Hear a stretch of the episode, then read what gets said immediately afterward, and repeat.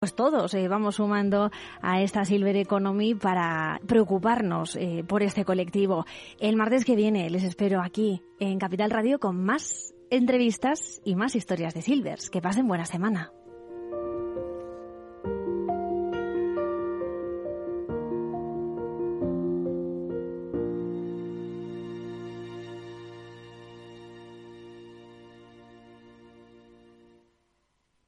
Industria, seguridad, tecnología, aeronáutica, innovación, empleo de calidad, defensa. Hablemos de defensa y seguridad. El primer programa de radio que da voz a la industria nacional de defensa. Los miércoles a partir de las tres y media de la tarde, hablemos de defensa y seguridad con Belén Montes, de la mano de IDS.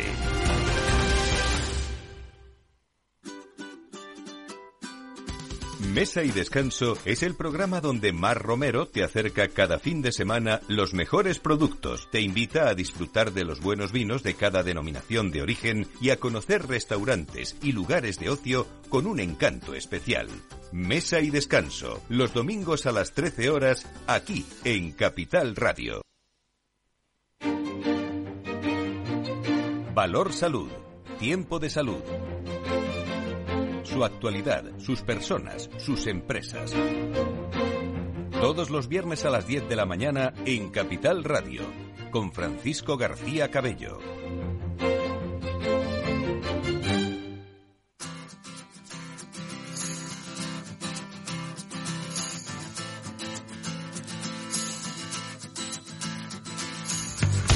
En Capital Radio, esto es Padel, con Miguel San Martín.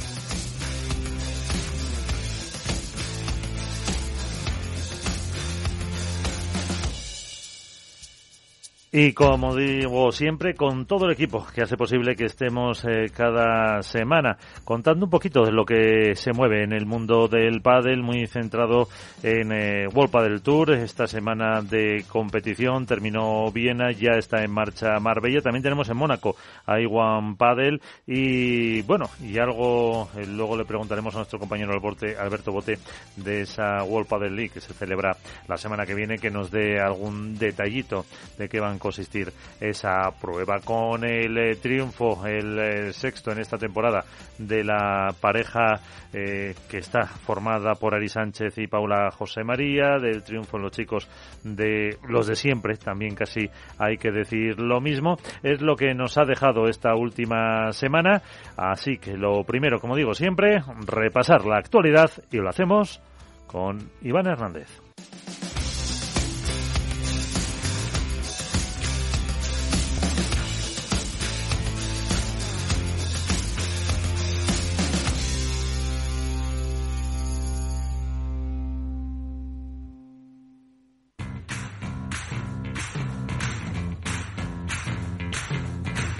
Así viene la actualidad con Contrapared. A ver, Iván, eh, en primer lugar, pues eso, quizás la resaca que nos dejaba esa final o ese torneo que pudimos ver en Viena. Que el torneo de Viena me voy a centrar un poquito más en, en el femenino, ya que se volvió a dar otra vez otra buena noticia, una nueva cara o la misma cara en la final, que fueron volver a ver a, Delfina Brea y a Beatriz González en la final. Esta vez el camino fue inverso al anterior torneo de Dinamarca, en el cual eliminaron en semifinales a Paula y Ari y se encontraron en la final a Gemma y Ale y este, eh, en este torneo, en el de Viena, fue al contrario. Primero se cruzaron con Alejandra Salazar y Gemma Triay en semifinales, en las que vencieron por 7-6, 6-2, en un partido para mí más fácil de lo esperado, pero bueno, siempre he luchado y competido como son estas cuatro jugadoras. Y luego en la final se encontraron con Ari Sánchez y Paula José María, que esta vez yo no sé si el cansancio o la presión, pero no vi bien a Delfina Brea y a González y perdieron por 6-3, 6-1, que hacían que Ari Sánchez y Paula José María se llevaran el sexto entornado consecutivo desde la vuelta del pádel femenino a tierras europeas. Eh, no han perdido ninguna final que han jugado, desde Reus que llegaron y la parte negativa del torneo la ponemos sobre el punto de Martita Ortega, que la cual se lesionó en una semifinal con Ari Paula y iba al partido 6-3 y debió de notar un dolor. No sabemos el alcance de la lesión. No ha habido comunicado oficial por parte de Marta Ortega y por tanto también eh, mandamos un fuerte abrazo, que una pronta recuperación y que por supuesto es baja en el segundo máster que se está celebrando en estos días en Marbella. Eh, me gustaría mandar un abrazo enorme a, a Mapi Sánchez Alayeto, hoy es el día de la esclerosis múltiple en la cual ella padece y que bueno pues vemos que todavía sigue dando guerra, las gemelas siguen dando guerra, en Marbella han ganado su primer partido, están ya en octavos de final y bueno, vamos a ver hasta cuándo dura el cuerpo de, de Mapi y si lanzo esta pregunta así, si va a ser, puede ser el último año de las gemelas o van a seguir dentro del pádel profesional. En el aspecto masculino, pues más de lo mismo. Más de lo mismo significa volver a ver otra vez Arturo Cuello y Agustín Tapia en la final, volver a ver a Franco Estupazuz y Martín Dineno, que parece que les tienen tomada la medida Arturo y Agustín a, los superpibes, llevan un 6-0 en World del Tour, no así con, contando el torneo de Premier, en el que estos mismos jugadores les ganaron en semifinales del torneo de Doha, pero en World del Tour no pueden con ellos. Esta vez eh, Arturo Cuello y Agustín Tapia, otra vez para mí más fácil de lo previsto, por un doble 6-3-6-3, en el cual demostraron que los Golden Boys, como así les, les ha llamado a nuestro compañero Alberto Bote y bien llamados, eh, no dan tregua. Parece ser, también vimos a un Agustín Tapia con un vendaje muy parecido al que presentaba Juan Lebrón en los últimos torneos. No queremos pensar mal, ni que tiene una lesión, ni que está ya están cargados, pero bueno, vimos eh, muchas cosas tácticas que los descubrió también el propio Pablo Crosetti, incluso la gente que pudo ver las finales, en las cuales en las semifinales Arturo Cuello entraba más al remate para evitar el remate de Agustín Tapia, le quitaba más bolas para que el otro no forzase el brazo. No así en la final, en la que en la final parece ser que Agustín Tapia se encontró un poquito mejor y volvió a sus fueros con sus remates.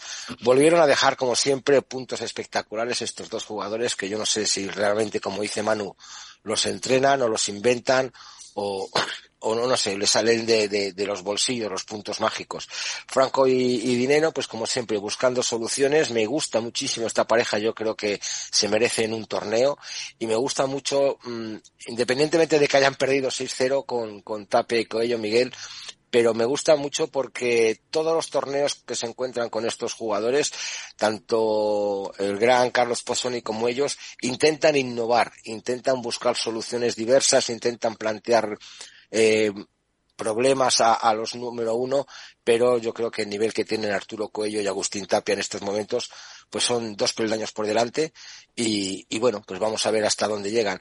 Destacar también las semifinales de Coquinieto y John Sanz, que, que bueno, que, que, jugaron un auténtico partidazo contra Yanguas y Fernando Verasteguín, que en octavos de final eh, me, parece que se que eliminaron también, eh, me parece, lo estoy buscando por aquí, eh, eh, eh bueno, me parece sí, es, eh, Agustín Tap, John Sanz eliminaron a Momo y a, y a, y a Carlos Daniel Sánchez Gutiérrez, efectivamente en un auténtico partidazo que creo que para mí lo tuvo ganado Momo y, y, y, y, y Sanio, pero yo creo que a lo mejor, pues no sé, me gustaría comentar con vosotros también los, los comentarios que hizo Sancho en la televisión en un descanso en el, que, en el cual eh, Momo González se fue a, a, los vestuarios y que le dijo a su entrenador que tenía que, que poner Momo más sangre, más, más garra, que estaba un poquito tal, que, que no terminaban de cerrar pero bueno, yo creo que, que Momo y Sancho pues han tenido un pequeño pinchazo y me estoy encantado por ver a John Sanz con Alejandro Galán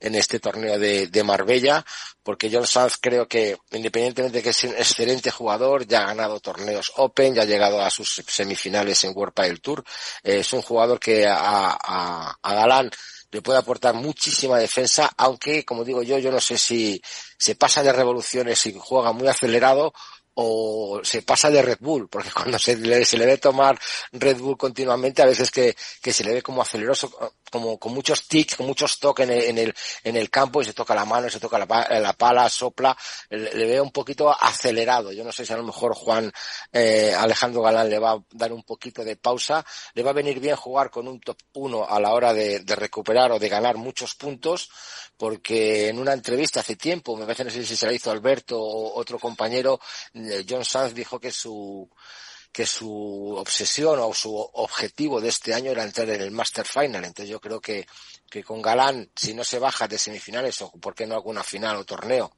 eh, va a ganar muchos puntos, luego pues se le van a rifar los top de arriba aunque supuestamente dijeron, según sus propias palabras, la intención de que cuando termine con, con Alejandro Galán es volver con Coqui Nieto.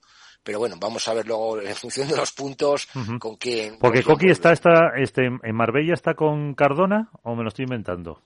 Eh, Coqui Nieto. Creo pues que está mira, con, con, Pablo Cardona, sí. Sí, con. Cardona, efectivamente.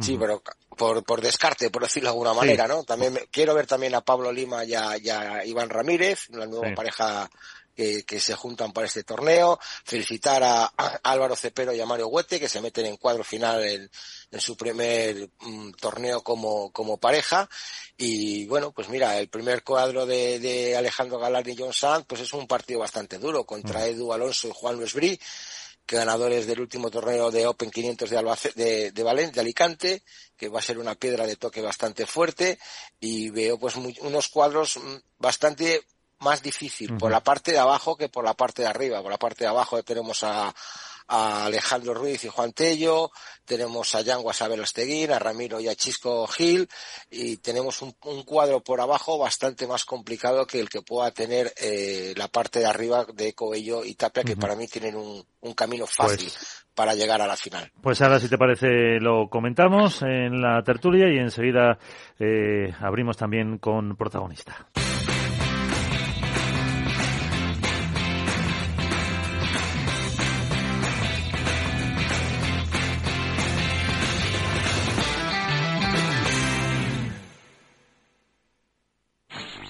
En Capital Radio te mantenemos económicamente informado desde que amanece. Son las 7 de la mañana, hora central europea, las 6 de la mañana en Canarias. Aquí comienza Capital, la bolsa y la vida. Haciendo algún break en el camino. Enseguida, hora trading la hora más golfa de los mercados. Para continuar informándote después de comer. Son las 4 de la tarde, las 3 en Canarias. Esto es Mercado Abierto, en Capital Radio. Y que cierres el día conociendo todos los detalles. Señoras y señores, buenas noches, bienvenidos. Escuchan la sintonía de Capital Radio. Les invito a que nos acompañen aquí en el balance.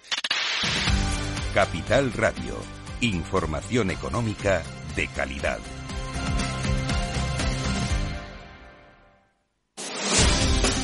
El próximo 6 de junio, de 10 a 12 horas, no te pierdas el especial Ilunion en Capital, la Bolsa y la Vida. Conoceremos por dentro todos los detalles, áreas y novedades de esta compañía que aspira a transformar el mundo empresarial. El 6 de junio, de 10 a 12, en Capital Radio. Escucha lo que viene.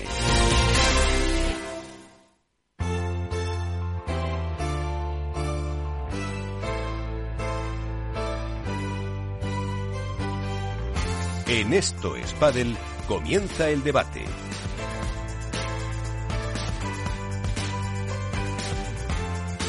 Y Alberto Bote me va a permitir eh, que presente antes a nuestra invitada, que a compañero del mundo deportivo, tenemos con nosotros, como él la definía en su crónica del mundo deportivo, a la virreina de Austria, que no es otra que Ari Sánchez Fallada. Ari, ¿qué tal? Muy buenas, ¿cómo estás? Hola, ¿Qué tal? ¿qué tal? Muy bien. Eh, también está además de Alberto, ¿qué tal? Alberto Bote, Mundo Deportivo. Muy buenas. ¿Qué tal, Miguel, Iván? Eh, Hola, Alberto. Y un saludo a Ari, por supuesto. Sí, Ari, que en el Twitch eh, vuestro, no sé si fue hace una semana o dos, también teníais oportunidad de hablar con ella, Nacho y tú.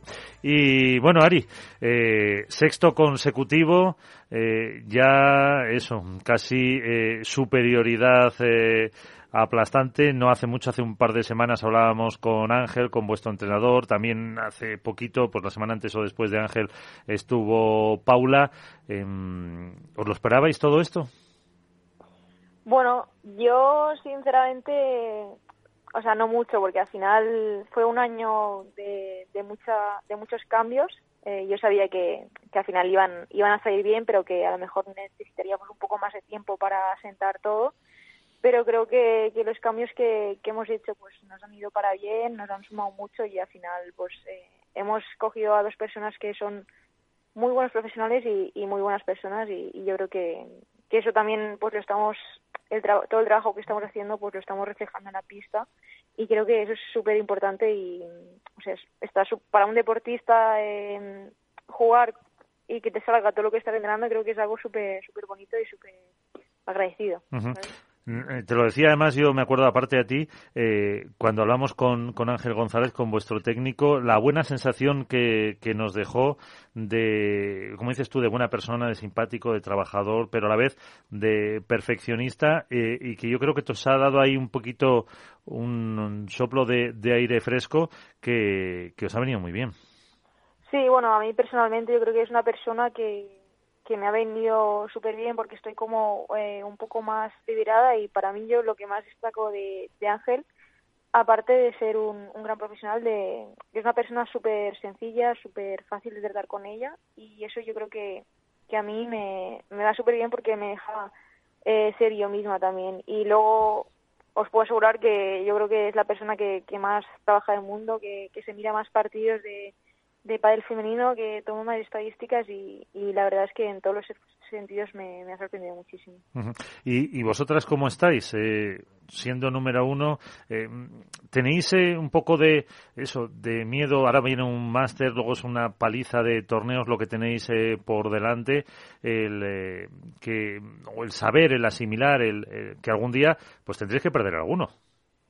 Bueno, ya nos pasó hace creo que dos semanas, en, en bueno, una semana y poco en Copenhague, que, al final perdimos contra, contra Bea y, y Delphi. Y yo creo que, que, que es algo normal, que no estamos pensando si estamos en el número uno, si tenemos que ganar, perder para, para seguir siendo número uno, ¿no? O sea, simplemente estamos eh, jugando, disfrutando, pues intentar mejorar eh, cada día y, y, sabe, y nosotras mismas sabemos que, que este año con, con tantos torneos, pues al final jugando cada semana es que es súper complicado mantener el nivel porque es que es, es que es imposible. Entonces eh, sabemos que vamos a tener algún momento de bajón y al final pues lo importante será ver cómo, cómo afrontemos ese, ese momento. Uh -huh. Sobre eso, eh, además me acuerdo que hablabais en el Twitch, luego dirá la frase Alberto, que seguro que se acuerda cuando teníais, eh, cuando hablabais con él y con Nacho, que está aquí con Iván. Eh, ¿Quién quiere hacer una consulta a, a Ari primero? Eh, Alberto. Pero fáciles, ¿eh? Alberto siempre fácil. Bueno, ¿qué tal, Ari? ¿Cómo estás? Lo primero de todo, enhorabuena por, por el torneo de Viena. Bien, muy bien, aquí en Marbella ya, para el siguiente torneo. Oye, eh, mira, me gustaría un poco ahondar en la parte de la naturalidad y has, y has, remarcado que la llegada de Ángel a vuestro equipo os permite ser vosotras mismas. Hoy en el Twitch de Mundo Deportivo precisamente hablábamos un poco de la evolución de Paula, que vemos a una Paula que no ha perdido esa frescura, esa naturaleza que tiene de jugadora ofensiva y que ha conseguido complementarla, bueno, pues con un mejor bagaje defensivo y, e incluso ella misma se reivindicaba en esas palabras post partido diciendo que en su momento se dudó de ella, eh, cosa que entendemos que es normal. Es una de las claves de vuestro éxito el, el haber sabido entender que en 2022 eh, quizá no teníais todos los argumentos suficientes como para poder ser las número uno y que sin perder vuestra esencia habéis detectado que, que teníais que mejorar para ser mejores jugadoras y por ende mejor equipo. Sí, sí, sí, exactamente. Al final, pues eh, la entrada del equipo de, Ángel y, de Claudio, que, que también es una, una persona increíble, pues yo creo que nos han dado ese, ese plus eh, que nos faltaba y un poco de, aire fresco al equipo que, que también necesitábamos y, y bueno, al final el año pasado pues al final también nos dimos cuenta de que, y ya, y ya lo sabíamos, de que éramos una pareja muy buena, pero siempre eh, tenemos cosas eh, por mejorar, que yo creo que, que es algo súper importante, por eso tenemos nada que mejorar. Yo creo que es preocupante, pero eh, yo creo que este año con la entrada de estos, de estos dos profesionales, pues eh, hemos trabajado, pues yo a lo mejor ser un poco más agresiva, Paula eh, mejorar la, defensa, y si al final Paula mejora la defensa, yo puedo arriesgar un poco más, porque no estoy tan pendiente de si, de si mete o, falla la bola y si yo estoy em, más agresiva, pues ella tampoco tiene que estar pensando en todo el rato que tiene que ganar el punto. Entonces yo creo que, que son, son cosas que, que nos faltaban, igual que aún nos falta muchísimo, pero son dos personas que nos han ayudado mucho a suplir esas carencias que, que teníamos y sobre todo también a ser un poco eh, más equipo que, que quizá el año pasado en los últimos torneos nos, nos faltó también. Iván. Hola Ari, buenas noches, ¿cómo estás? Hola Iván, ¿qué tal? Bien, bueno, felicidades por esta racha de, de triunfos que según estábamos aquí ahora hablando of the record con Alberto, eh, el año pasado conseguisteis más, más triunfos eh, de, de, títulos, aquí ya lleváis seis consecutivos. Eh, ¿Dónde tenéis el límite? ¿Queréis batir el récord de, del año pasado de títulos? Y la segunda pregunta dices que, que a ti te han hecho ser más, más defensiva, vamos, más ofensiva y a Paula más, más ofensiva, ¿no? más defensiva. Eh, ¿qué, sí, tú más, más, más ofensiva y sí, Paula sí. más defensiva. Eh, ¿Qué os falta todavía? ¿Qué ves tú que os falta todavía por acoplar, por acoplaros para por definir de una manera la pareja perfecta? Eh, bueno, no son seis consecutivos, ¿eh? porque hubo el de Copenhague por ahí en medio que hicimos sí. cuatro y luego perdimos. Y... Pero bueno, sí que llegamos seis títulos este año, que yo creo que, no sé si el año pasado fueron... fueron siete, siete. me está diciendo Alberto. Sí, es eh, otro de los números. Y bueno, también es más fácil porque al haber tantos torneos, pues alguno, alguno más ganarás. Entonces, bueno, al final nuestro objetivo, obviamente, eh, para mí es ganar, me encanta ganar, pero sé que no, no puedo ganar siempre.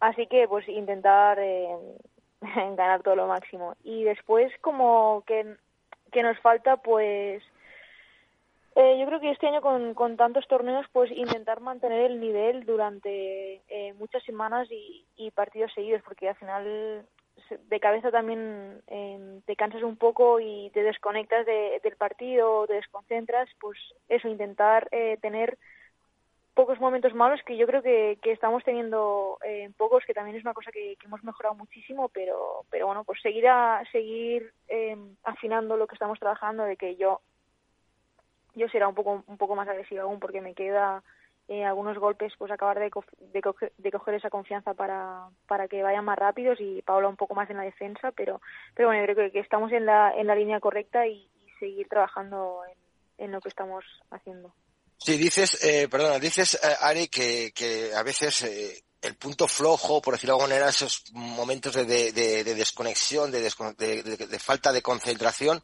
Pero claro, con esta racha tan larga de torneos que tenéis seguidos, ahora de repente, bueno, gracias a Dios, a lo mejor tenéis una semana ahora mismo de descanso, pero luego volvéis a meteros otra vez en una vorágine de torneos consecutivos. ¿Cuándo me puedes decir, cuándo llega Ari y dice, voy a desconectar? Cuando termina el torneo, por la noche, después de los partidos, intentas desconectar de alguna manera especial, escuchando música, paseando. Eh, ¿Cuándo es el momento diario y decir, me olvido del pádel y luego vuelvo?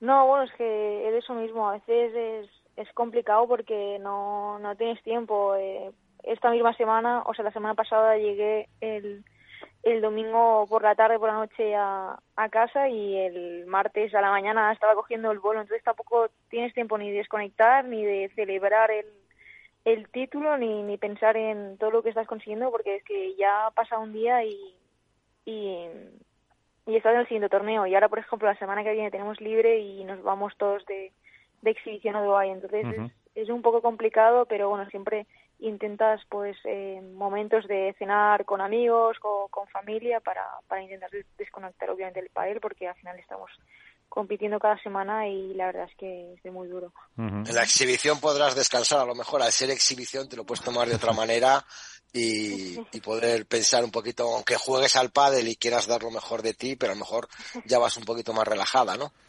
Sí, eso sí, pero al final también no dejamos de jugar al pádel, entonces eh, desconectas, sí. pero, pero no del todo. Bueno, Así sí, que, bueno, ahí, hay en que contar momentos. Ahí en Dubái tendrás la, la, mala suerte de tener que ver a Alberto, me parece. ¿Sí? ¿Va Alberto de Dubái? Pues, pues mira. Correcto, sí, sí. sí. para bien o para mal, eh, voy, voy a Dubái a, a retransmitir no, el torneo. Eh, Ari, eh, me gustaría hacerte una última pregunta. El año pasado, eh, tanto Paula como tú fuisteis las reinas de los Masters y eso hizo que pudierais pelear por el número uno hasta final de temporada, si bien es cierto que que Ale y Gemma tenían más entorchados en, toda la temporada. Este año, en el único Master que ha habido hasta el momento en Abu Dhabi, también habéis conseguido la victoria y ahora estamos en la semana del Marbella Master, el segundo del año. ¿Tenéis la sensación de que si consiguierais una victoria en este máster estaríais dando un golpe importante al número uno del año? Sí, sí, obviamente sabemos que, es un torneo importante, que este año también los másters dan un poco más de puntos que los demás años, pero yo creo que, que entramos a jugar el torneo sin, sin pensar que, que es un máster, que, que nos estamos jugando 2.000 puntos y que, que es un torneo normal. Obviamente está en la cabeza de que, de que lo quieres hacer bien y, pero bueno, no creo que si ganemos el máster eh, sea un, un punto como muy importante y muy marcado para el número uno, porque el año pasado teníamos una ventaja enorme de que hagan algunos torneos y, y, la perdimos. Así que el año es muy largo, eh, hay muchísimos torneos y, y al final yo creo que es importante, pero no, pero no tanto. Eh, ¿Y cómo eh, estáis eh, llevando el tema físico? Eh, los entrenamientos hay más suave, menos suave, más eh, poca carga ahora, porque claro, hasta eh, bueno, ya casi hasta final de año, porque luego vais a jugar Premier también, tenéis Italia y Madrid en, en verano, eh, es un, un, momento en el que por lo menos se están viendo más molestias, más lesiones, eh, tanto en chicas sí. como, como en chicos, y, y ahí es, es difícil. Sí, de momento nosotras estamos bastante bien y, y toco madera para que así siga. Eh, yo creo que te, también tenemos la suerte de que tenemos tanto Pablo como yo tenemos a dos grandes profesionales. Yo hablo de Tony, que es un gran profesional de, la preparación física y, creo que pues que es súper importante eh, la, la, pretemporada que, hemos hecho porque yo creo que ningún deportista en ningún deporte eh, juega tantas semanas seguidas a, algo yo creo que, que es súper complicado y, y si hay algún día libre entre torneos pues yo también intento entrenar es verdad que, que la carga es, es mucho más baja pero pero para no perder eh, esa forma, porque al final si, si, no entrenas es cuando te vienen las lesiones y luego aprovechar que creo que en agosto las chicas no, no tenemos torneos y ahí hacer una semanita de vacaciones, pero luego ya hacer como otra mini pretemporada para afrontar la, uh -huh. la parte final del año. Y eh, Jorge Martínez la semana pasada nos, nos eh, hablamos eh, con él pues de sus eh, chicas de, de, Delphi y de Bea y eh, le vamos nos decía él que tanto vosotras como Ali y Gemma estáis como un escalón superior al, al resto. Eh, ¿Tú lo ves así? Bueno, sí que, que puede ser que al final pues haya un pequeño escalón. Al final lo demuestran los números de todas las finales que, hemos jugado Gemma, Gemma y Ale contra, contra nosotras y ahora se han sumado Bea y Delphi, que yo creo que, es súper bueno que, se sumen en esta lucha para, para el espectador, para nosotras y, y para todo el mundo y, y puede ser que haya un, un pequeño escalón, pero es verdad que o sea, no nos podemos confiar porque al final cuando salimos a la pista todas las parejas nos quieren ganar y, y al final pues hay que jugar cada partido como, como si fuera una final. Eh, pero bueno, yo creo que, que en el tiempo ese pequeño escalón se va a ir disminuyendo y van a aparecer muchísimas más parejas eh, para luchar para finales y, y títulos también. Uh -huh. eh, Iván, que creo que es... No, no, no. Ah, no, no, no querías. No, Alberto. Eh.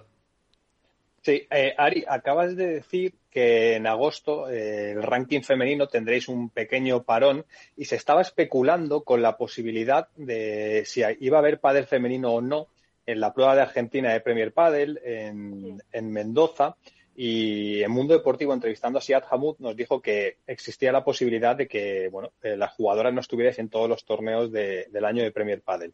Eh, entiendo yo o malentiendo por tus palabras que no va a haber pádel femenino en Mendoza. Eh, yo sinceramente eh, no te, o sea no sé si está confirmado o, o no pero puede ser que, que, que, no vayamos las chicas así que bueno tampoco nos viene mal para, para hacer una semanita de vacaciones. Pero no o sea no no te lo puedo confirmar ni, ni desmentir porque o sea no sé si no sé si es oficial no es oficial y o sea yo no, no lo sé. Lo has metido en un jardín bueno, Alberto. Te has metido en un jardín bueno. Hombre, por lo menos sí que sabemos que vais a estar en Italia, que vais a estar en el Foro Itálico, que va a ser una, creo, una bonita experiencia por, y en Madrid, una bonita experiencia para, para que comprueben las, la, las chicas el, la actuación de, Premier Padel, cómo cuidan a los, a los jugadores, y no solo a los jugadores, yo lo tengo que decir en, propia persona, cómo cuidan a, a, toda la parte integrante de la familia del Padel. ¿Y qué esperáis del Foro Itálico, las chicas de Premier Padel? Bueno, yo, si te soy sincera, el año pasado cuando estaba en casa veía el torneo, eh, se, me ponía súper triste porque yo creo que salió un torneo espectacular. El pádel en Italia está creciendo muchísimo y creo que en ese torneo se, demostró que la gente tiene muchas ganas de, de pádel y, de vernos y, y, la verdad es que a mí me hace mucha ilusión pues eh, poder jugar ahí un torneo y creo que, que va a ser todo un éxito. Pues eh, te veremos, te veremos también eh, por Madrid en Premier y ahora en Marbella. Eh, que tengáis mucha suerte. Si podéis escaparos un poquito a la playita, pues tampoco viene mal, pero bueno, que os veremos a través de las cámaras. Ari, muchísimas gracias por estar con nosotros una vez más y que os vaya muy bien. Bueno, muchas gracias. Siente la economía.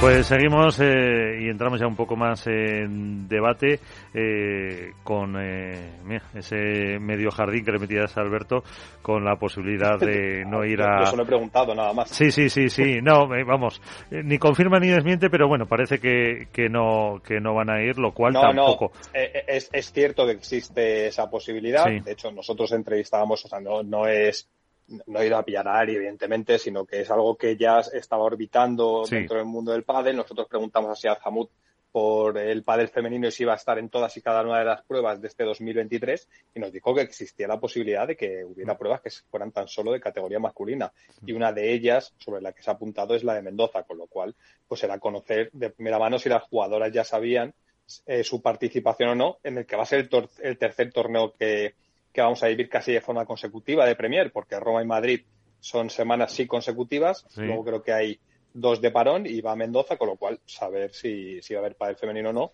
que es algo que, que creo que, estaría bien saber y, y el por qué, ¿no?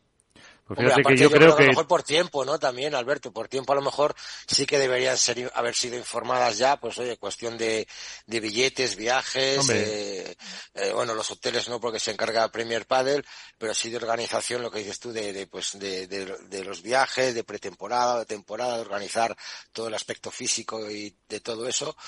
Yo, creo que sí.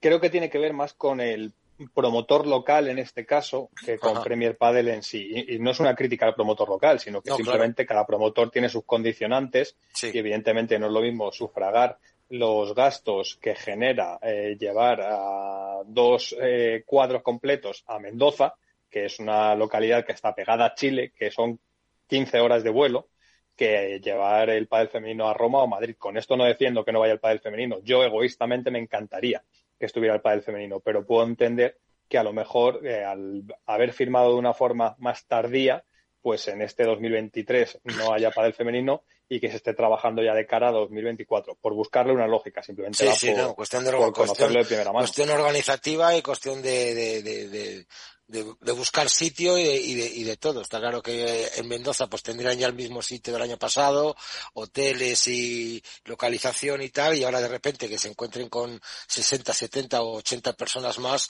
pues claro, la organización de todo, todo cambia. Entonces, pues a lo mejor puede ser uno de los motivos. No quiere decir que Premier Padel no quede a las chicas o que a lo mejor luego nos llevamos la sorpresa y el promotor de Mendoza hace un sobreesfuerzo y, y se las lleva. Igual te puedo decir que de aquí a que sea México, que sea en noviembre, eh, Jorge Maña ya está trabajando y luchando para poder alojar también a las chicas en, en Monterrey.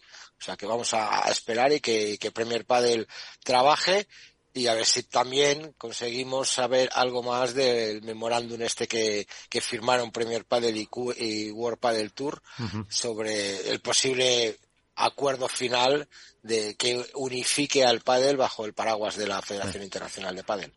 De eso, pues no sé si se sabrá, yo creo que a lo mejor antes de Italia, De todas formas, eh, habrá parejas que evidentemente de chicas que les interesa ir a Argentina por dinero, por relevancia, pero no sé si, si a todas con la carga de partidos les eh, viene mal una semanita de descanso para, para no tener esas molestias, esas lesiones que como decíamos antes estábamos viendo los chicos, pero fíjate Marta Ortega, también eh, Bea González jugó mermada la final y que al final, que se nota, vamos, está esa acumulación de, de partidos, de torneos para las chicas que no lo han eh, jugado tanto en los, en los últimos, en los últimos tiempos, ¿no? Bueno, veremos, veremos qué, qué ocurre. Evidentemente, en un calendario tan saturado como el de este año, toda prueba que se puedan eh, ahorrar jugadores y jugadoras, pues en cierta medida es una inversión, ¿no? Es una inversión en salud, en este caso y creo que forma parte de la tónica general del, nuevo pádel, de un pádel que estaban exigiendo los protagonistas y las protagonistas, en el que puedan ir seleccionando el calendario en función de sus eh, posibilidades, demandas y, necesidades. Si, es, si bien este 2023 va a ser un calendario todavía sobresaturado, creo que es el preludio de lo que está por venir en 2024, donde yo espero que los jugadores y las jugadoras sean eh, libres de poder elegir un calendario a su medida y que puedan, bueno, podamos ir poco a poco abriendo un escenario nuevo donde haya una mayor diversidad de campeones y campeonas en función de si hay o no dos torneos simultáneos en la misma semana, por ejemplo, que es, un, es algo que queremos que, queremos ver y que creemos que se puede ver.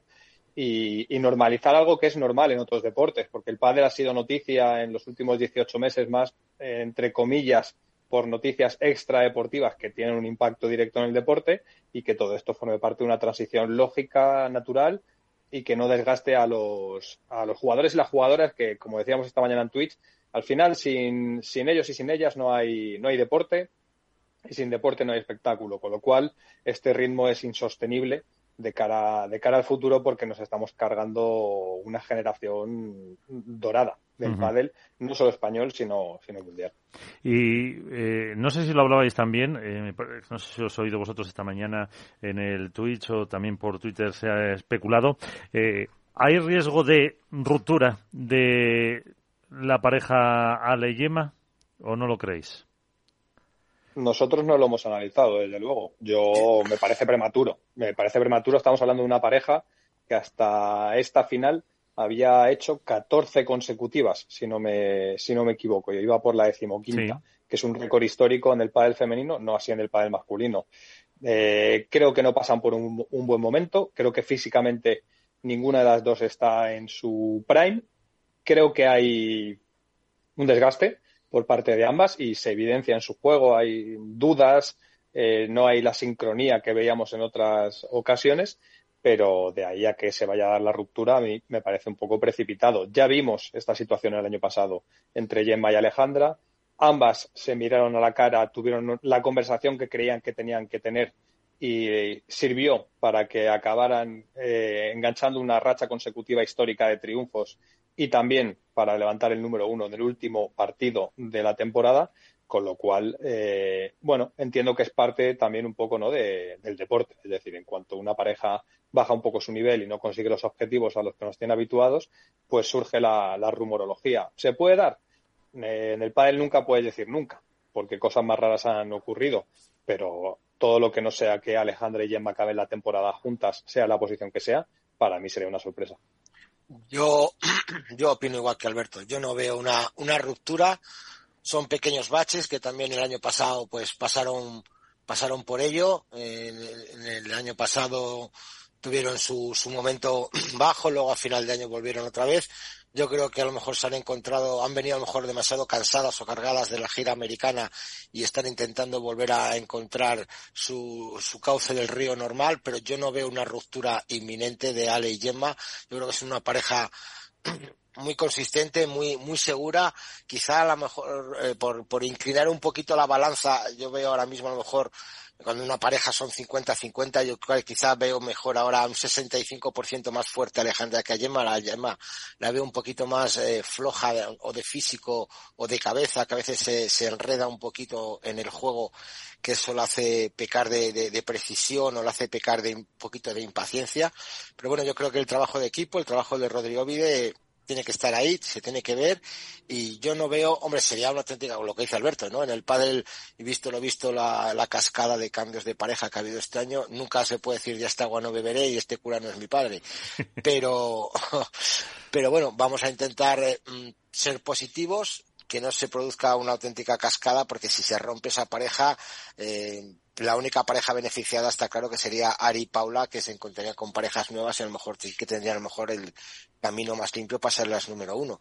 Otra cosa es que, bueno, pues ya, como dice Miguel, en Twitter se rumoreaba la ruptura esta, decían que si a lo mejor eh, Gemma se cogería a, a quien, bueno, perdón, Alejandra Salazar se iría con Bea González, que, que luego pues esos intercambios de cromos, pero bueno, vamos a ver, yo creo que vamos a darle más, más chance, más opciones a, a Gemma y Ale, que seguro que a lo mejor en esta pista eh, de Marbella, que es una pista más rápida, con mucho más calor, eh, pues pueden encontrar otra vez su, su, camino a la victoria, pero yo, yo no lo veo, sinceramente yo no veo la ruptura esta. ¿eh? No, como dice Alberto, además, en cualquier momento, eh, cualquiera de las dos siempre responde, siempre salen y la pareja seguro que va a ganar más títulos en lo que en lo que va de año. Y además eh, teniendo en cuenta que la tercera pareja, la de Delphi y la de Bea González, eh, que podía ser como se comentaba, como dices tú, eh, pues objeto de esa OPA eh, amistosa o no amistosa, en el caso de que se fueran, pues eh, yo creo que también se van a dar una oportunidad eh, estas dos de seguir durante un proyecto o construir las bases de un proyecto más o menos largo dentro de lo que es largo en el mundo del pádel y evidentemente Ari y Paula pues son inaccesibles. Al final todo lo supondría pues prácticamente bajar de, de ranking y no necesariamente eh, ganar en calidad. Así que habrá habrá que esperar pero vamos que lo que más probable es como como apuntabais que se siga con esa pareja eh, formada. En chicos en Viena qué es lo que más eh, os destacó gustó eh, de, del torneo que tuvieron por un lado Arturo eh, Coello y Agustín Tapia y por otro lado el de los superpibes yo diría, perdón, que de Coello y de Tapia lo que más llama la atención es eh, la autoridad que demuestran bajo cualquier circunstancia. No, no se atisba siquiera un halo de duda, de, miedo, de posibilidad de caer y creo que gran parte de, esa autoridad, de, esa, de esas dos figuras que han emergido en el pádel mundial, tiene que ver con la naturalidad con la que asumen cuál es su pádel y qué pádel proponen. Da igual que vayan 5-1 arriba del marcador, que vayan 5-4 abajo. Eh, ellos son lo que son, juegan a lo que juegan, evidentemente son capaces de amoldar su tipología o su planning a lo que se propone en pista, pero no van a especular con el resultado, no se les va a coger el brazo en un 15-40 en contra que suponga un set. Eh, Agustín Tapia y Arturo Coello son dos jugadores que que tienen que sentirse cómodos, que tienen que ser valientes, que tienen que gustarse y, y creo que eso habla muy bien de ellos. Y, y la, la, mejor foto que se puede ver probablemente de ello es que en el segundo set de la final, cuando Stupa y Dinero están contra las cuerdas, uh -huh. consiguen agarrarse a las opciones de break, algo que no habían hecho con anterioridad. Y tienen dos, eh, cuando van 5-2 abajo, las dos la resuelve Tapia en este caso, me parece que es, o 4-2, perdón, con el 4-2 la resuelve Tapia con dos remates, uno por cuatro después de volear y otro desde la T. Y en las siguientes tres opciones de rotura que tienen Dineno y Estupa, las dos primeras las resuelve Tapia con dos remates, también desde la línea, y el tercero es un remate de Tapia que se queda en la red y que supone el break. Es decir, ellos son lo que son, son dos jugadores muy, muy ofensivos, eh, que les gusta llevar el peso y la dinámica del encuentro y que no van a cambiar por mucho que el, marcador esté en su contra. Y creo que eso poco a poco eh, está calando dentro del circuito y es una sensación eh, intangible que hasta hace poco solo veíamos en, en Lebron y en Galán. Y en apenas tres meses y medio, cuatro meses de competición, pues estos dos chavales de 23 y 21 años, eh, ya no por los títulos, que evidentemente son destacables, sino por eh, un poco eso, la sensación que están transmitiendo a todo el deporte, creo que habla, habla mejor del proyecto de lo que lo podemos hacer cualquiera. Y es que además, eh, cuando ves esa final eh, con los superpibes que se ha repetido ya en más de una ocasión, eh, parece que mm, es que no se ve la posibilidad de que puedan contrarrestar el juego que están haciendo y, no se ve una, no lo sé, o por lo menos la sensación que tengo yo antes de sentarme a ver el partido eh, de que les puedan ganar. Es, eh, se ve la, superioridad, la tranquilidad, eh, el equipo, las sonrisas frente a lo mejor los otros, los supervives que van ya con cierta presión, con cierto agobio. Yo no sé si es agobio o, presión. Yo me fijo en los partidos estos de, los pibes y Coello y Tapia. Yo he visto las últimas tres finales otra vez. Algunas son muy, muy distintas. Pero mm, marca la pauta quizá los, los seis, siete primeros juegos del primer set.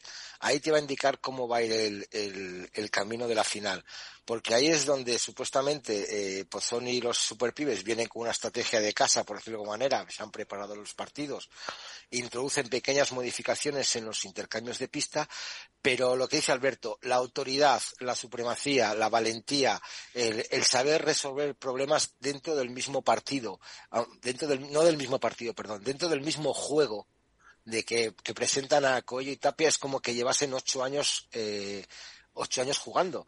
O sea, dentro de un mismo juego que se, eh, que se desarrolla a un punto de, de 14 o, o, 15 golpes, ellos mismos saben buscar una solución, saben ver que están tirando mucho a un lado, de repente se cruzan. Eh, ahí a lo mejor les veo un poquito más encosetados a Stupa y Dineno que no saben interpretar a veces el juego. Muchas veces a Stupa se le ve un poquito acelerado con ese típico paso adelante intentando cubrir más el medio de, de Dineno, cuando Dineno creo que tiene, y lo hemos comentado muchas veces en la radio, una de las mejores voleas de revés al fondo de la pista que existen. Entonces, esa, esa capacidad resolutiva que tienen Coello y Tapia dentro de, ya no de un partido, insisto, dentro de un propio juego, dentro de un propio punto, a mí me llama muchísimo la atención, el que se, con la mirada saben cómo está el uno, cómo está el otro, que no se enfadan ni se molestan cuando Coello salta por encima de Tapia, que ya lo dijo Tapia en bienes, es la primera vez que me pasa el que alguien salta por encima de mi cabeza, cuando él es acostumbrado a saltar por encima de la cabeza de los demás y le preguntaron que si pensaba ponerse un casco para jugar por, los golpes de cuello y dice, bueno, tengo confianza en mi compañero. O sea, han llegado a un tal límite de confianza que les da igual la pareja que estén dentro. Yo creo que la única pareja, y hemos visto obviamente en las finales que se han enfrentado, que les ha puesto más problemas han sido Lebron y Galán, tanto la de Paraguay, que que pasó lo que pasó, como la última que, que jugó, eh, perdón, Chile, gracias Alberto, como la última que jugaron, que también se fueron a tres sets, son la única pareja que a lo mejor les puede poner un poquito, voy a decir un poquito más nerviosos a Cuello y Tapia. Con el resto, yo creo que salen, les da igual que sea cuartos de final, octavos de final, que semifinal, que final, salen tranquilos porque saben que nadie les va a poner una zancadilla. Otra cosa es cuando vuelvan Lebron y Galán, a ver si, si siguen esa misma dinámica de juego. Bueno, es que es, una situación compleja realmente porque nadie esperaba este cambio de paradigma en el pádel en apenas, que iba a decir que ha sido un mes y medio. En dos meses eh, aproximadamente el pádel ha, cambiado el estatus que había, en el que había una pareja con un claro dominio sobre el ranking y de repente hemos encontrado a dos aspirantes que no solo han conseguido romper ese estatus, sino imponer una narrativa nueva a base de no solo de títulos, eh, sino de, juego y de, y de percepción de qué, ocurre entre una pista cuando ellos están. En, el torneo de Viena no hemos visto la mejor versión ni de Tapia ni de Coello. De hecho, eh, diría que hasta el tramo final de las semifinales hemos visto a unos Tapia y Coello que probablemente han, han sido los peores minutos de la temporada que han tenido, incluido el Mayor de Doha, donde perdieron en semifinales. Pero aún así, la, la, sensación que transmiten es de que todo está bajo control, siempre está bajo control. Eso es lo que te digo, sí, sí, sí. Y, y el ser capaces de, de, autogestionarse, de regularse, de hecho Tapia incluso lo decía en semifinales, que él un poco se estaba guardando porque no tenía bien el brazo y veíamos ese ventaja aparatoso al estilo Gemma Triay, que es algo que forma parte ya de, de su indumentaria. Bueno, pues habla un poco de quiénes son en este caso eh, creo que ha sido Coello quien ha tirado más de la pareja, quien ha dado un paso al frente, quien se ha hecho grande tanto en, la volea como en ese remate que citaba Iván por detrás de la espalda de su compañero y que habla muy bien de... Yo es que sigo creyendo que por madurez probablemente Tapia sea el líder natural de, la pareja, pero es que estamos hablando de que hay dos líderes, que es algo que pasa un poco en, la pareja, o pasaba en la pareja de Galán y de Lebron, que los dos son líderes, los dos serían los líderes de proyectos por separado, y que cuando se unen, pues quizá hay uno que lleva un poco más la voz cantante, que en ese caso puede que sea Lebron o Galán en ciertos momentos, y aquí pasa con Tapia. Eh, han cogido con el pie cambiado todo el deporte eh, y están haciendo que, que, en cierta medida sea hasta un poco monótono, porque ya vemos comentarios de aficionados que, mal entendidos, dicen que les empiezan a aburrir las finales, cosa que yo no comparto, por supuesto, porque me parece un placer absoluto ver a, ver a Tapia y a Coello en una pista, pero sí que es verdad que la autoridad que tienen eh, en cada partido y dentro de los propios partidos, como decía Iván, en esos micro escenarios que hay, pues es apabullante. Y ya no solo cuando proponen ese pádel arrollador que te lleva por delante y hace un 6-0, 6-2, sino es que en los matices de los momentos determinantes es que son netamente superiores al resto. Recordemos que en Vigo, ante el mejor galán de la temporada y ante un Lebrón mermado, pero que estaba sacando la raza del número uno que tenía eh, y que tiene, estuvieron break abajo en el tercer set para perder el torneo. Y consiguieron remontar ese break después de haber tenido un break a favor para poder cerrar en la final. Y se impusieron en un final espectacular cuando son dos, dos chavales, porque realmente son dos chavales, no podemos perder esa percepción, es que tienen 23 y 21 años, que hace apenas 18 meses Arturo Coello estaba haciendo su primera final en Huelpa del Tour y ganando su primer título. Y, y normalizamos algo que es anormal, porque son dos genios, son dos jugadores que han llegado, pues en cierta medida, como Lebron y Galán, para trascender eh, a, su tiempo. Veremos cuál de las dos parejas es la que se acaba llevando, evidentemente, esa, esa discusión narrativa que se llama número uno. Pero a mí me parece de verdad sorprendente y jamás lo hubiera dicho. De hecho, creo que, lo bonito del deporte muchas veces es que contradice las lecturas previas, ¿no? Eh, cuando en diciembre nos sentábamos a analizar las parejas del próximo año, muchos no apuntábamos a Coello y a Tapia de hecho, yo, entre ellos, destacaba que quería ver cómo gestionaban la presión de tener que ir a por torneos desde el principio y que no descartaba que antes de verano se pudiera dar incluso una ruptura. ¿Habla mal de Alberto Bote? Pues evidentemente, porque el análisis ha sido muy desacertado, pero creo que habla mejor del propio deporte y de la capacidad de sorpresa que genera, porque al final eh, el deporte no solo es estadística, no es eh, solo numérico, no es dicotómico, no es A o B hay muchos intangibles y muchos matices que desde fuera se nos escapan. Y la buena prueba de ello, por ejemplo, son, son Tapia y Coello. Por contra, pues tenemos a Stupa y Dineno, que cualquier otro año probablemente tendrían tres, cuatro, cinco títulos. Este año tienen dos, eh, uno en Premier y uno en Huelpa del Tour y un poco la, cara amarga del deporte, ¿no? Que para mí están haciendo mejor temporada de lo que parece y, creo que, que se es en cierta medida injustos eh, por parte de todos poniendo el foco solo en, en Tapia Cuello. Claro, y es lo que decía Iván, que, si, que además si te has vuelto a ver las finales, eh, ahí hay eh, trabajo de por parte de, Carlos Pochoni de ir cambiando, intentando estrategias. no, es impresionante, es impresionante. ahí están súper trabajados, súper trabajados los partidos, pero que al final, pues eso no han conseguido. Pero un poco lo que dice Alberto, que al final te quedas con que han perdido, pero el trabajo llegar hasta ahí, lo están haciendo muy bien y el trabajo en la final están intentando todo lo que pueden. Hombre, es que estamos hablando de que los superpibes llevan seis finales en este en este año que se dice que se dice pronto o sea no que no todos los jugadores de pádel profesional puede decir que están que han llegado a seis finales eh, entonces eh, se han encontrado con con unos tipos que pues que no hay manera de, de, quitarles el y, y, cuando no han estado ellos como fue en Dinamarca, pues han quedado campeón.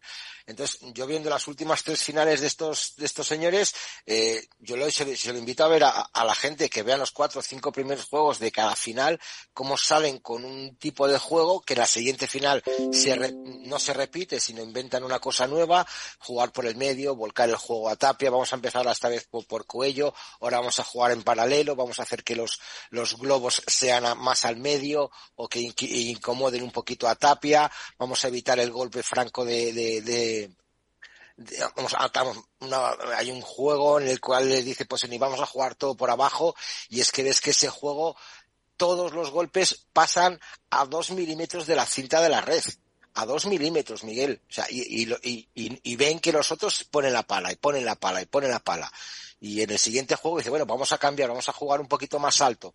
En cuanto juegan un poquito más alto, pues llega, llega el chancletazo de, de Tapia de Coello. Entonces, ves la dinámica de, de que sí que buscan opciones y lo que digo, insisto en lo mío, Coello y Tapia leen perfectamente y se están volviendo unos, auténticos estrategas dentro de la pista, ya sea por, por su, aunque sea poca experiencia, pero su experiencia deportiva y por Pablo Crosetti y Manu Martín, que saben leer el partido y saben leer los puntos y buscan soluciones en el, en el mismo momento, pero son tácticamente son partidos por parte de Posoni espectaculares, que siempre les busca algo, mientras otros a veces se dejan llevar. Y es lo que he comentado muchas veces, que hay entrenadores eh, que son realmente tácticos y otros realmente psicológicos, ¿no? Dígase pues no lo sé, eh, Gustavo Prato lo veo más psicológico de vamos chicos, vamos, vamos a seguir igual, tal, mientras que otros entrenadores como Pozzoni o Siorilli o incluso Crossetti varían cosas tácticas. Vamos a jugar aquí, si nos tiran aquí hacemos esto. Entonces, eh, eso es lo bonito de, de, de, de, los micros que se meten en los, en los, en los banquillos. El escuchar esas, esas cosas a mí me dice mucho de, lo que es una pareja y lo que es un equipo y que siempre se buscan eh, nuevas opciones. Yo creo que aplicándolo al aspecto femenino, eh, Robbie Ovide es uno de ellos, es uno de los, de los entrenadores que todos los intercambios, primero, tiene 20 segundos de escucha para escuchar las quejas o las propuestas de los jugadores y el resto del tiempo de descanso lo aprovecha él para cambiar cosas e intentar cosas nuevas tácticas. Yo creo que es una cosa a mí que me encanta.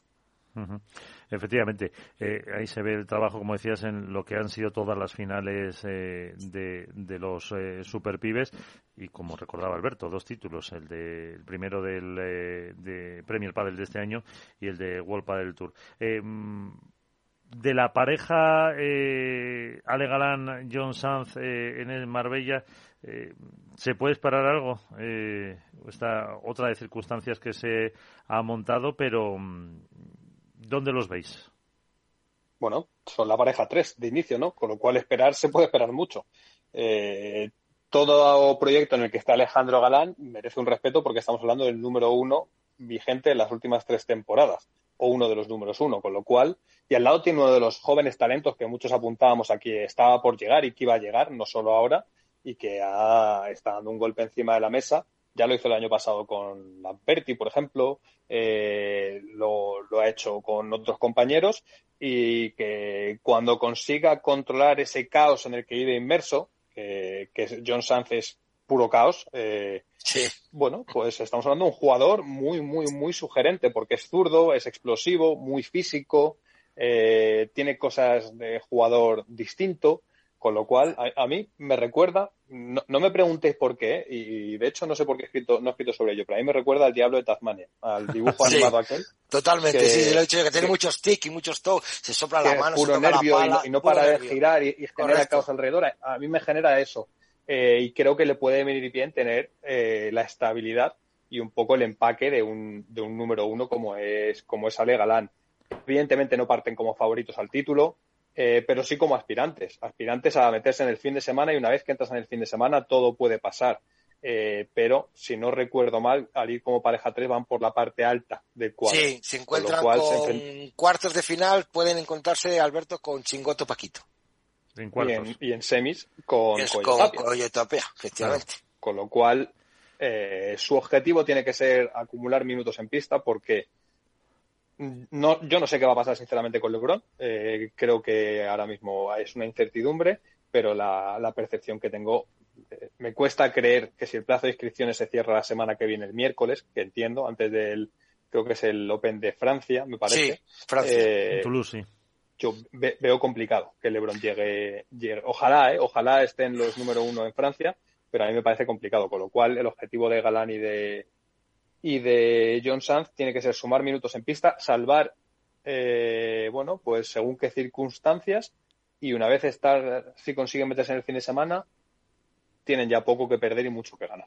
Yo espero ver a, Lebron y a Galán, yo te voy a dar lo mismo que tú, estas dos semanas, bueno, tres, con Marbella, descanso y, Francia, descanso y a lo mejor poderles ver ya en, el máster de, de Valladolid, que, que, ahí ganaron, que serían dos mil puntos que tienen que defender y que a lo mejor ahí Lebron no es que vuelva forzado, pero que sí que puede volver a lo mejor en unas condiciones más positivas y poder y poder luchar otra vez en, en una plaza que, que, ya la ha ganado dos veces y que se le da muy bien por el calor, la bola y todo y esperemos que poderle ver aquí en Valladolid. Yo, yo, sobre todo de Lebron lo que espero es que no haya una, un regreso en falso, que creo que es un poco claro. lo que pasó en, en no, no, es lo que ocurrió en Vigo, pero quizá fue un regreso prematuro, obligado por las circunstancias, por una mejoría evidente en, la lesión, pero que al final pues eh, le, le, conlleva tener que volver a estar parado. Y creo que una temporada de arranco paro arranco paro para LeBron sería muy difícil de gestionar a nivel mental. Con lo cual eh, creo que lo suyo es que se tome el tiempo que tenga que tomarse que vuelva con garantías de que no va a tener que parar por el mismo motivo porque es una lesión compleja eh, la que tiene y que tiene mucho que ver también evidentemente con la capacidad y la percepción mejor dicho que tiene de la propia lesión con lo cual eh, es que yo la última información que tengo es que preguntas en el eh, un poco y no hay garantías sobre cuándo va a volver o va a dejar de volver. Evidentemente ya escribimos en Mundo Deportivo que era incierto que fuera a estar dos meses fuera de las pistas, que era incierto que no fuera a jugar hasta el Mayor de Roma y que se lleva semana a semana. Y esa es la realidad, se va semana a semana y pruebas médicas y ver cuándo, cuándo puede, sobre todo volver a coger la bala, porque la lesión de Lebron le impide entrenar en pista no le impide eh, mantener su actividad física, pero sí tocar la pala. Y un jugador no puede estar entrenando físico y no tocar la pala y volver a la competición, uh -huh. con lo cual, bueno, vamos a ver, vamos a ver qué Porque ocurre. Al final era la, la, fa la, famosa epicondilitis, ¿no? El, el codo de tenista o no era eso, exactamente. Yo no estoy tan, tan, tan de acuerdo con que sea única y exclusivamente epicondilitis. Puede ser algo más de tendones también, eh, porque el, el, vendaje no era tan exactamente, luego Estaba un poquito más abajo. Alberto. Sí, yo creo que, que el vendaje en una epicondilitis te lo vendas muy cerca del codo.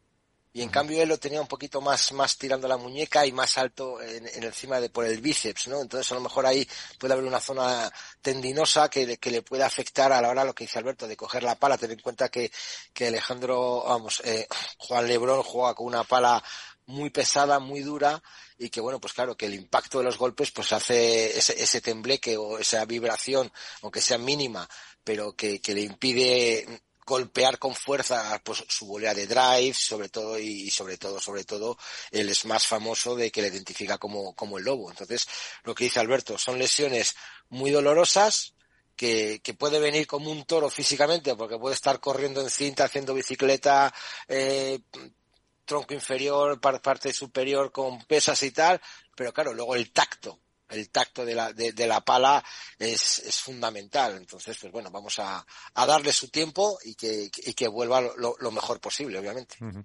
Y antes de la porra, eh, Alberto, cuéntanos qué es eso que apuntaba Ari de Dubai, la World Padel League.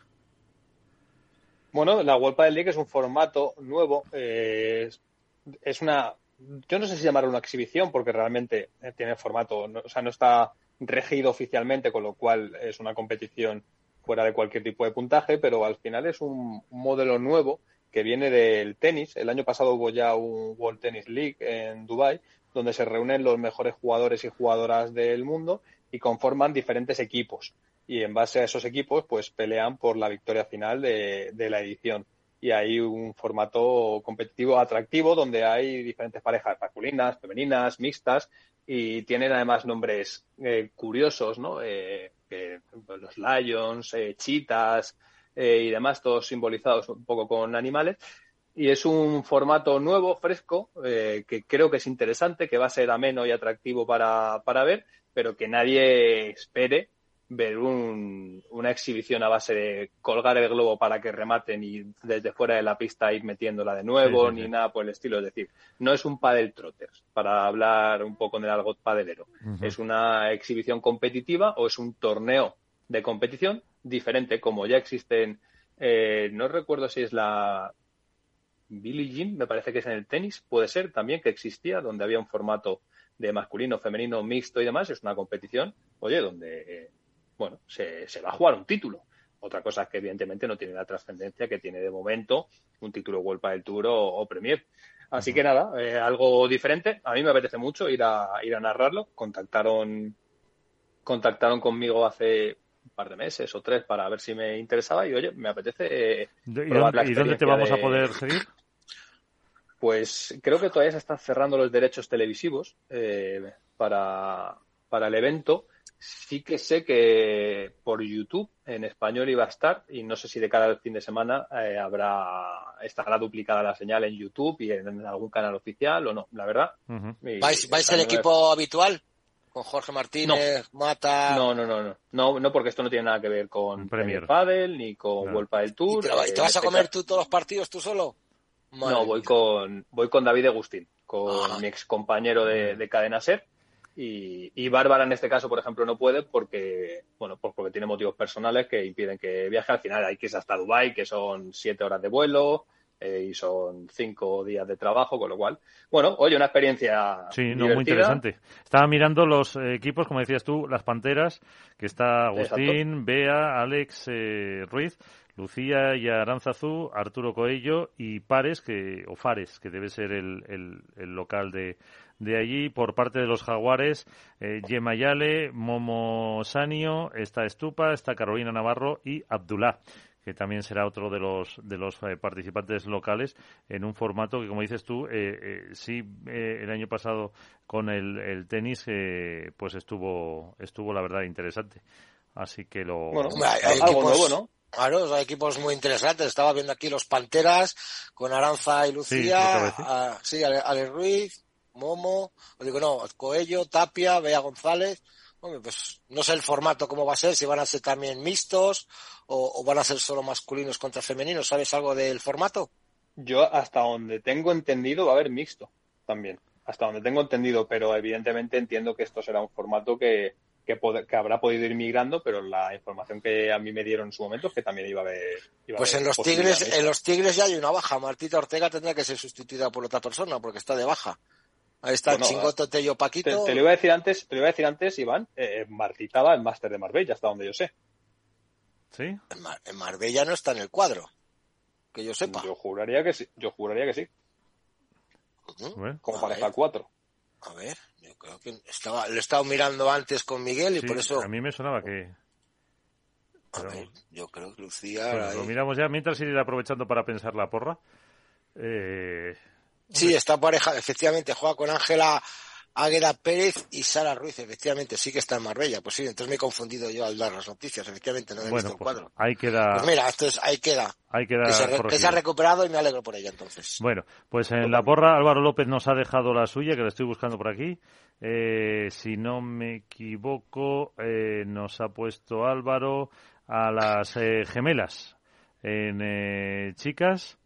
Y en chicos, eh, decía que Galán y John Sanz o Alex Ruiz y, Tello. ¿Cuál le ponemos, Álvaro? A ver. Ponle, a Galán y Sanz. Sí. Venga. Vale, venga. A John Sanz. Eh, a ver, Iván. Bueno, yo en chicos esta vez voy a apuntar por los superpibes en vez de por Coyo Tapia porque les vamos a dar mucha cancha. Y en chicas voy a, a dar un voto para que vuelvan a la, senda de la victoria a Leyema. Muy bien. Eh, Alberto. Ari Paula y Agustín Ertu. Ahí, ahí, volviendo a su ser, volviendo a su ser, a los número uno, volviendo a caballo ganador el ventajismo es un eslabón de mi ADN. Bueno, pues yo. eso se puede grabar y hacer una promo con eso, ¿eh? eh totalmente. totalmente. Y pues a ver, en chicas pongo a Bea y a Delphi y, a, mm, y en chicos, pues. Eh, vamos a, apostar por. Eh, Momo y eso iba a decir. Momo y y Sanio para que, de hecho lo había escrito antes que ponerlo, eh, que decirlo, eh, que a ver si dan, a ver si dan la sorpresa en esta pista de, de Málaga. Pues eh, señores, que aquí lo dejamos, que hemos contado con con Ari Sánchez con Alberto Bote, con eh, Iván Hernández y Félix Franco, que no empezó el programa, pero ha vuelto por aquí porque se echaba de menos, me dice, y, no podía y no podía faltar. Así que ¿Cómo, vive Félix? De verdad, qué envidia. estaba estaba haciendo trabajo de oficina, que le llamó él. Bueno, señores, que muchísimas gracias. Hasta la semana que viene. Sed buenos y sed felices. Adiós. Un abrazo. Un abrazo. Adiós.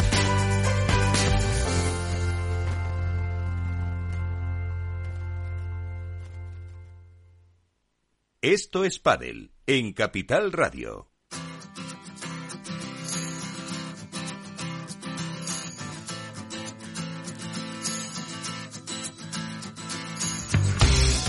Pues nos vamos, eh, ponemos punto y final a este programa un pelín más corto que el de otras eh, semanas, pero con el debate, con la actualidad, con la presencia de la número uno del mundo, Ari Sánchez Fallada, en el inicio del espacio para dar cuenta de todo lo que ha sido el torneo de Viena y todo lo que puede pasar en Marbella. También hemos analizado el eh, comportamiento de eh, la pareja número uno eh, masculina ante este torneo que se viene en Marbella, como decimos, y de qué movimientos hay más o menos en el mundo del padre. Así que, como decía en la despedida, con Félix Franco, con Víctor Nieva en la parte técnica, nos vamos. Sean felices, jueguen mucho y hasta el próximo programa. Adiós.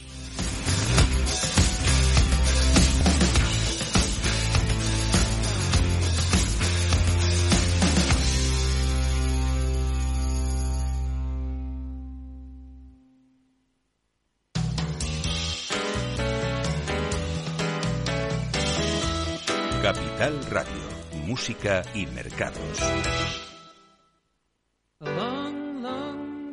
Ago. I can still remember how that music used to make me smile. And I knew if I had my chance that I could make those people dance and maybe they'd be happy for a while. But February made me shiver with every paper I deliver. Bad news on the doorstep. I couldn't take one more step. I can't remember if I cried when I read about his widowed bride. But something touched me deep inside the day the music died. So bye bye, Miss American Pie. Drove my Chevy to the levee, but the levee was dry. And them good old boys were drinking whiskey and rye, singing, This'll be the day that I die. This'll be the day that I die.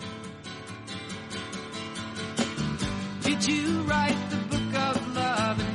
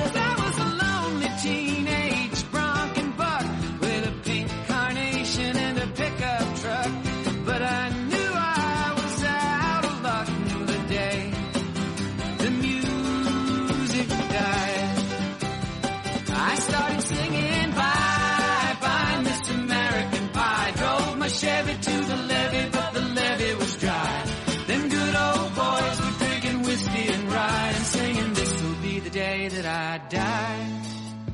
This'll be the day that I die.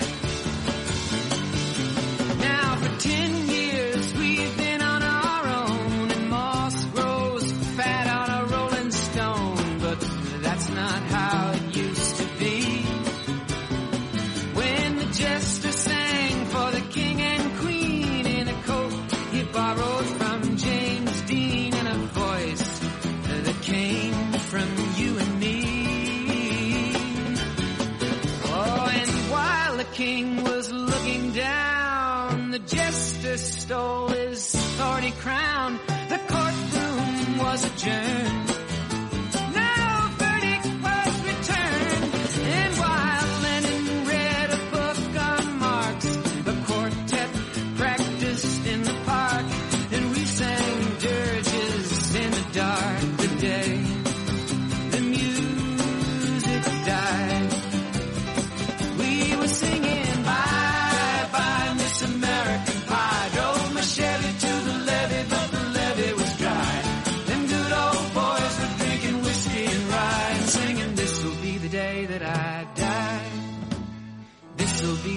that I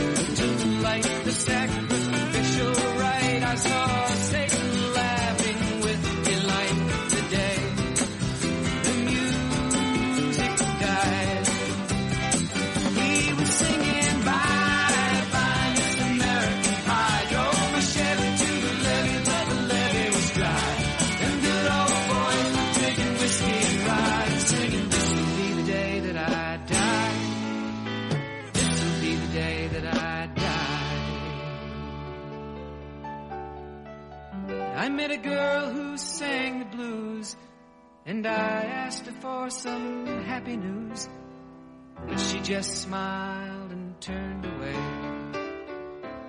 I went down to the sacred store where I'd heard the music years before, but the man there said the music wouldn't play. And in the streets the children screamed. The lovers cried and the poets dreamed, but not a word was spoken. The church bells all were broken, and the three men I admire most, the Father, Son, and the Holy Ghost, they caught the last train for the coast. The day the music died and they were singing, Bye, bye, Miss American Pie. Drove my Chevy to the levee, but the levee was dry. And them good old boys were drinking whiskey and rye, singing, This'll be the day that I die. This'll be the day that I die. They were singing, Bye.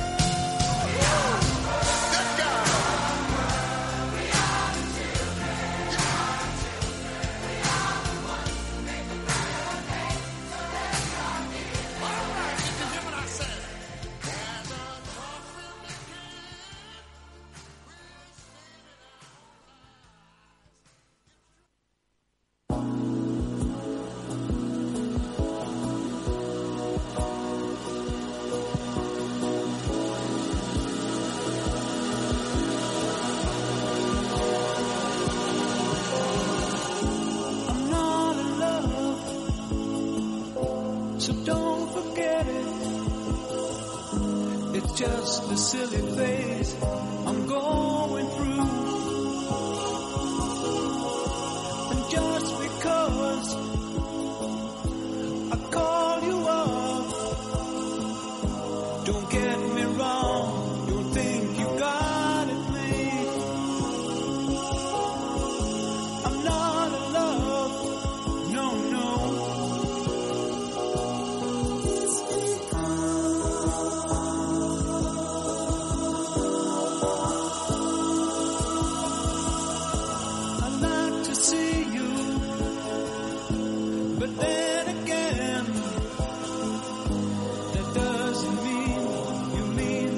touched